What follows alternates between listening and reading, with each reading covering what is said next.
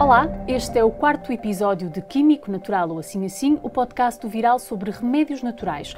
No último episódio falámos com a nutricionista Conceição Calhau sobre se existem alimentos e produtos milagrosos para emagrecer. Hoje falamos sobre cosméticos naturais e sobre os mitos relacionados com este tipo de produtos. A convidada de hoje é Sara Fernandes, farmacêutica, pós-graduada em cosmetologia avançada e autora do blog Makedown. Sara Fernandes, obrigada por ter aceitado o nosso convite. Antes de mais, o que é um cosmético natural e o que é que o distingue de um cosmético convencional? Então, em primeiro lugar, obrigada pelo vosso convite e por estar aqui hoje a falar deste tema que me diz muito. Uh, e acho que devemos sempre começar pelo enquadramento regulamentar. Não existe nenhuma definição legal ao momento em que estamos a falar para cosmético natural. Aquilo que é convencionado em termos de indústria, habitualmente chamamos a um cosmético natural quando ele apresenta uma elevada percentagem de ingredientes de origem natural, portanto, provenientes da agricultura, provenientes de extração mineral.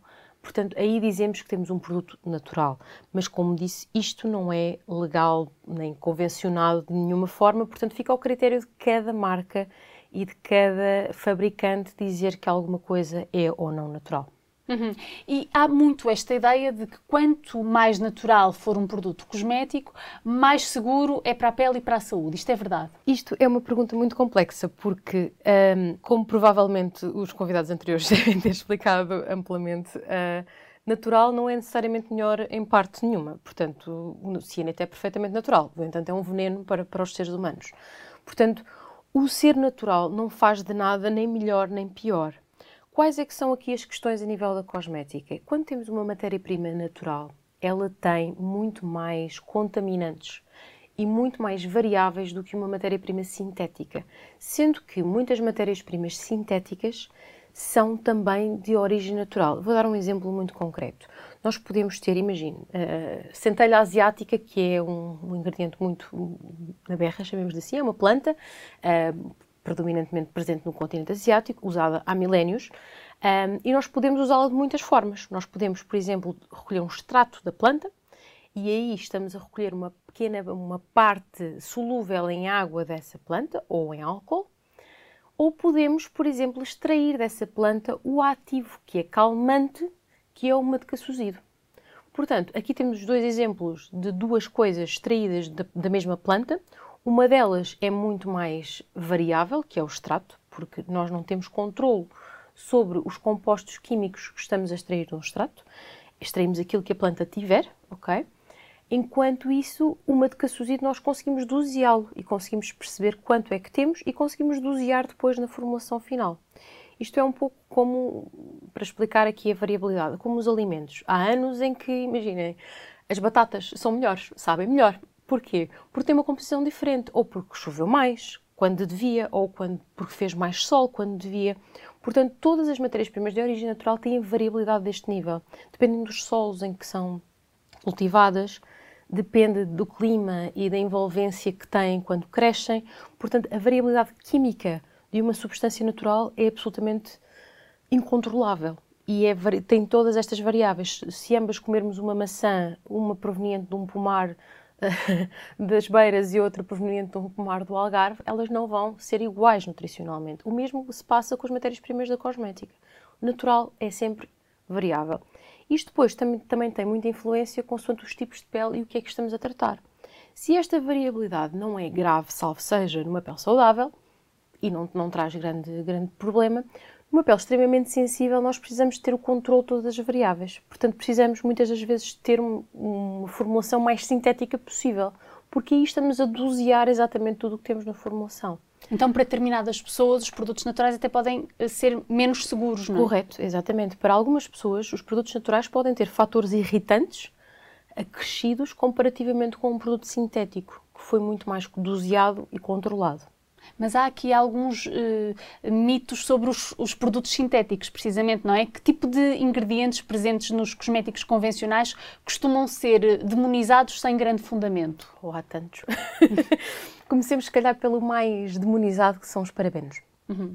Os parabenos, uh, tudo começou, é, como, como, tantas histórias na, na ciência, tudo começou com um estudo um, que foi feito sobre parabenos um, e cancro da mama, portanto, associação de parabenos em cancro da mama. E foi investigado, foram investigados alguns nódulos linfáticos de mulheres com cancro da mama, bem como alguns tumores, e encontrou-se de facto alguns parabenos nesses tumores. Acontece que não existia evidência suficiente para percebermos, à data deste estudo, atenção, para percebermos se os parabenos tinham algum influ alguma influência no desenvolvimento da, do problema cancerígeno ou se estavam lá porque estavam lá. Ok? Nós, uh, obviamente, o que comemos e o que colocamos na pele acaba na nossa circulação, uma pequeníssima porcentagem aquilo que, que colocamos na pele, mas acaba no nosso organismo. Agora, só porque está lá não significa que seja responsável pelo problema. Acontece que a investigadora principal que desenvolveu o estudo tinha um grande viés, porque a senhora acreditava, e acredita aos dias de hoje, veemente eh, que os parabenos são prejudiciais ao organismo. E este chama-se o viés do investigador, não é? Portanto, ela já estava a fazer o estudo e a desenhá-lo a pensar na conclusão. E isto é, obviamente, um erro muito grave científico. E a senhora, quando comunicou os resultados do estudo, comunicou que os parabenos causavam cancro. O que não foi de todo a conclusão do, do desenho do estudo, mesmo estando o estudo desenhado já de forma enviesada.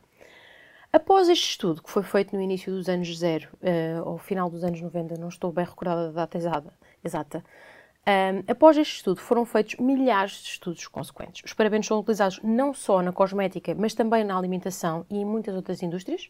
Imaginemos, na indústria dos detergentes, as pessoas pensam muito nos cosméticos, mas há uma coisa com a qual nós temos contacto diário e não pensamos que são detergentes.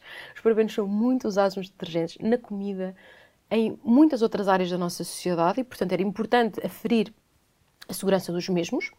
E se calhar também é importante eu dizer o que é que os, os parabenos fazem, não é? Os parabenos nos cosméticos são conservantes e na maior parte destes, uh, destes produtos também. Servem para quê? Para impedir o desenvolvimento microbiano, tanto de bactérias, fungos e outro tipo de contaminantes num cosmético, que é importante. Quando nós temos um contaminante, podemos ter uma infecção na sequência de um cosmético. E os parabenos são muito usados na cosmética porque são muito estáveis, compatíveis com a maior parte das matérias-primas, portanto, o passo do, da inserção do, daquilo que nós chamamos, chamamos o sistema de conservante é um passo muito crítico da formulação, porque muitas das vezes o sistema conservante estabiliza a formulação toda e tem-se voltar ao início.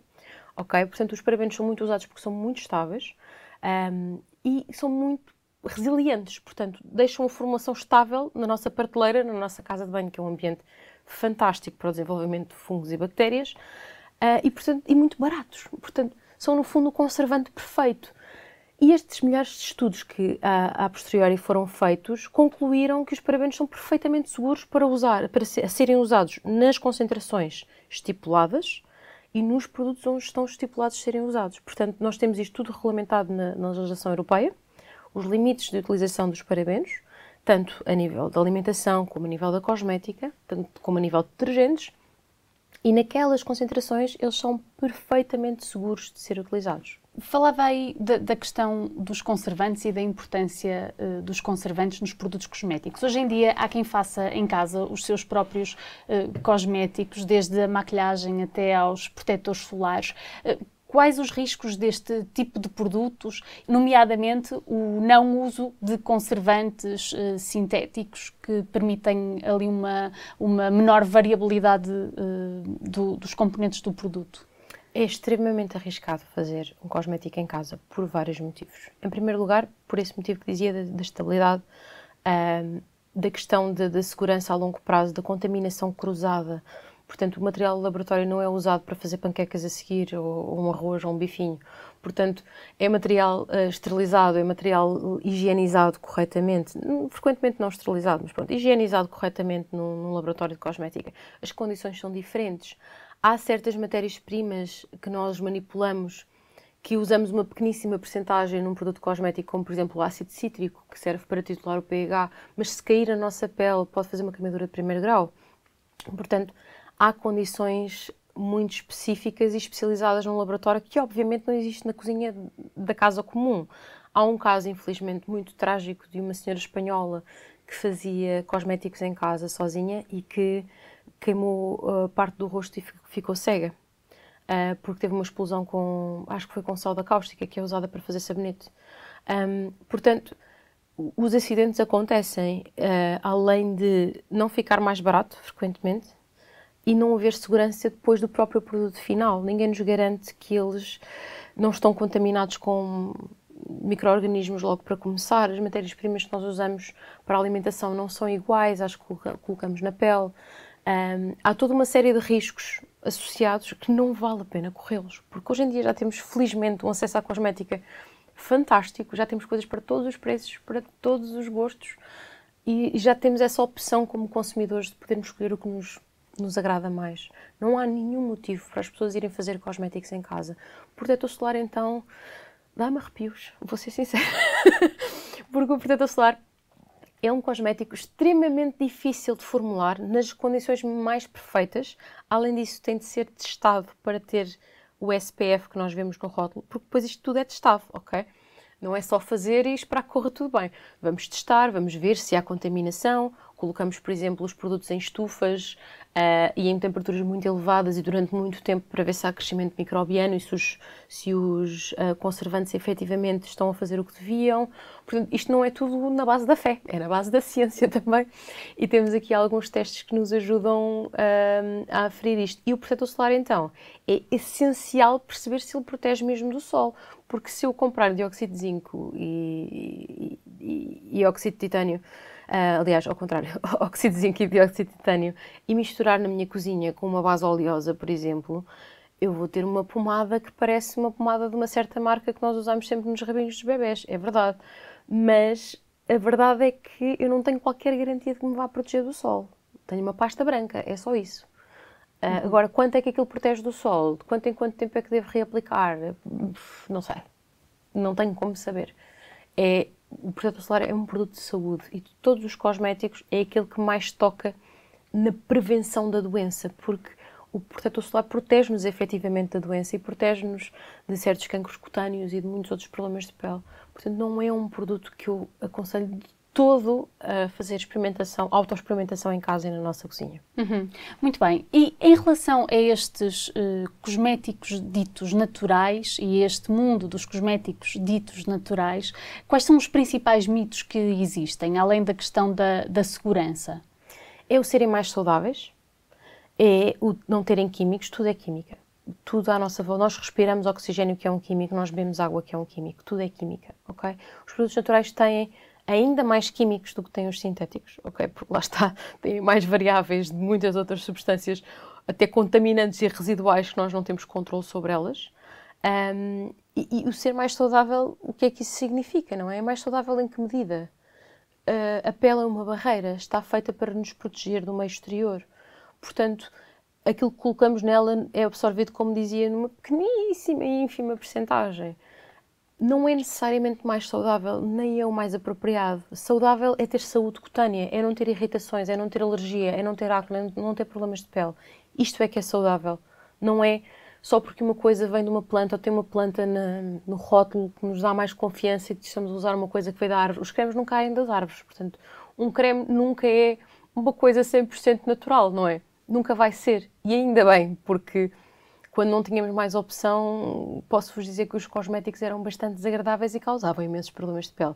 As primeiras bases, por exemplo, eram feitas de mercúrio, 100% natural. Se faz bem? Não, nem por isso. Uhum. Não queremos pôr mercúrio na cara.